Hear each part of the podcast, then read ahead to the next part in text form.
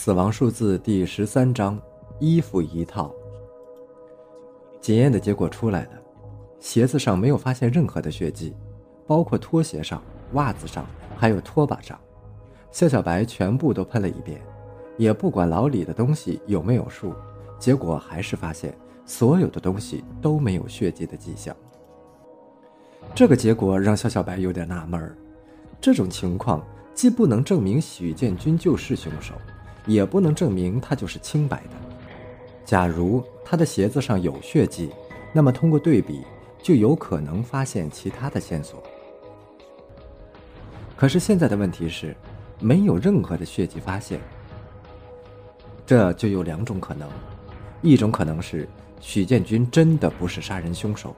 凶手另有其人，凶手只不过是穿着许建军的衣服行凶而已。那么，凶手为什么要这么做呢？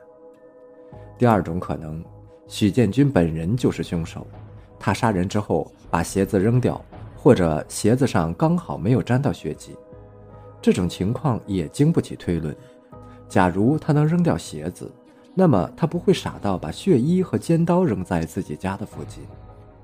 假如刚好鞋子没有沾上血迹，这种情况的概率很小，因为血液的溅射和滴落都可能造成液滴飞溅。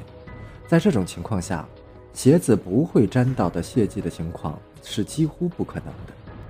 比如说，现实生活中，我们跟别人说话的时候，除非你戴着口罩，不管你如何小心，你的唾液都会有细微的飞沫沾染到对方的脸上和衣服上。虽然这种情况肉眼无法鉴定，但是通过试剂的反应却是可以清晰的看到。夏小白仔细的思考了很久，他觉得自己还是偏向第一种可能，许建军不是凶手。但是现在的问题是如何证明他无罪，如何找到真正的凶手？肖小白忽然无力的发现，每一次自己找到突破口，却又马上被封死。仿佛陷入了一个怪圈。肖小白觉得自己像一个傻瓜一样被人牵着鼻子走。该死的！假如是许建军干的，我要狠狠地揍他一顿；假如是另有其人，我一定要把这个该死的凶手抓到。肖小白自己狠狠地想。生气归生气，办案归办案，一切还要从证据开始仔细检查。这是一种责任，也是一个沉甸甸的担子。再一次回到证据上，肖小白这次异常的小心，他仔细检查了很久，依然没有发现任何问题。难道真的是自己看错了？凶手是许建军？又想起了老师的话，肖小白闭上眼睛，开始想象。他把自己想象成凶手，一个人手持利刃。站在床边，将尖刀刺向昏睡在床上的一男一女。鲜血喷射而出，溅满了他的脸庞。白色的短袖衬衫被鲜血喷射得斑斑点点，条纹西裤上也溅射上不少鲜血。鲜血顺着脸庞滴落，在地面上飞溅起来。脚上是运动鞋、拖鞋，还是没穿鞋？不对，这里不对。原来问题就在这里。看守所的会客厅里，肖小白再一次见到了许建军。有进展吗？许建军的眼神里透着希望，他的声音因为激动而有微微的颤抖。没有。许建军的眼睛一下子暗了下去，待了大概有半分钟的时间。他忽然吼道：“妈的，老子就不该相信你这鸡巴警察！你们除了欺负老百姓之外，有个屁用！”肖小白静静的等他发泄完，才轻轻的说道：“我相信你不是凶手。真的？你真的相信？”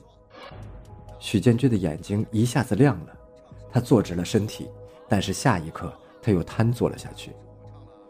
相信有个屁用啊！你又没办法破案。我一直不明白，假如七月十四号晚上你不在天南市的话，那你为什么不给出不在场的证据呢？你告诉我，那一天晚上你到底在哪里？假如你不帮自己的话，那我也帮不了你。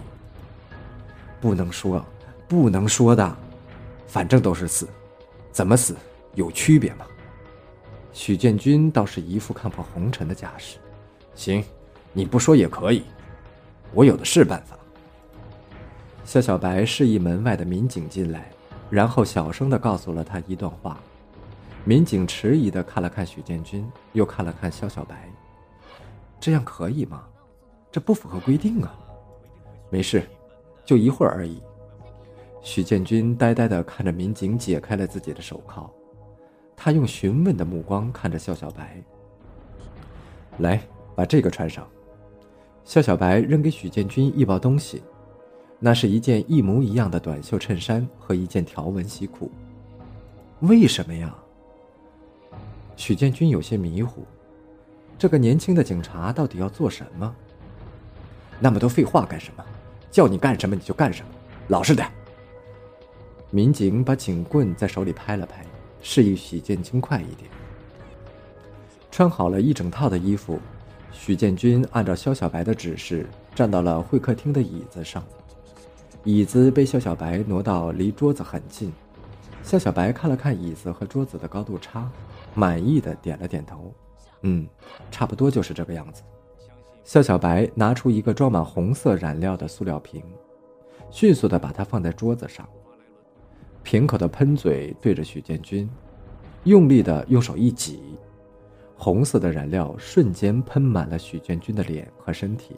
哎呀，你干什么呀？搞了我一脸！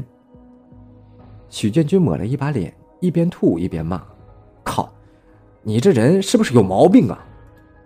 老实点，谁让你骂人的？”民警挥着警棍就要招呼。肖小白向他挥了挥手，让他快点把衣服脱下来。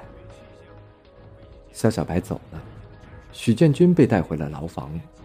回到牢房的路上，白白的挨了好几警棍，躺在牢房的床上。许建军呆呆的出神，他想起了肖小白临走时说的一句话：“能不能证明你的清白，就在此一举了。希望我花钱买的衣服没有白费。”许建军不明白，那套弄脏的衣服到底有什么用？而这位年轻的警察为什么让自己感到很信任？自己不是一直最讨厌警察的吗？那套衣服是否能够证明自己的清白？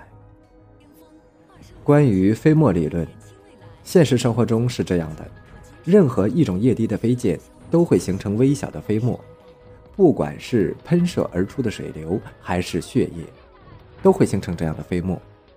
肉眼是根本无法观察的，身体的触觉也是无法感应的，通过世界的亮色反应才能够看到。所以，大家在跟别人说话的时候，从严格意义上讲，很多时候大家都是在互相的吃唾沫，这是毫无疑问的。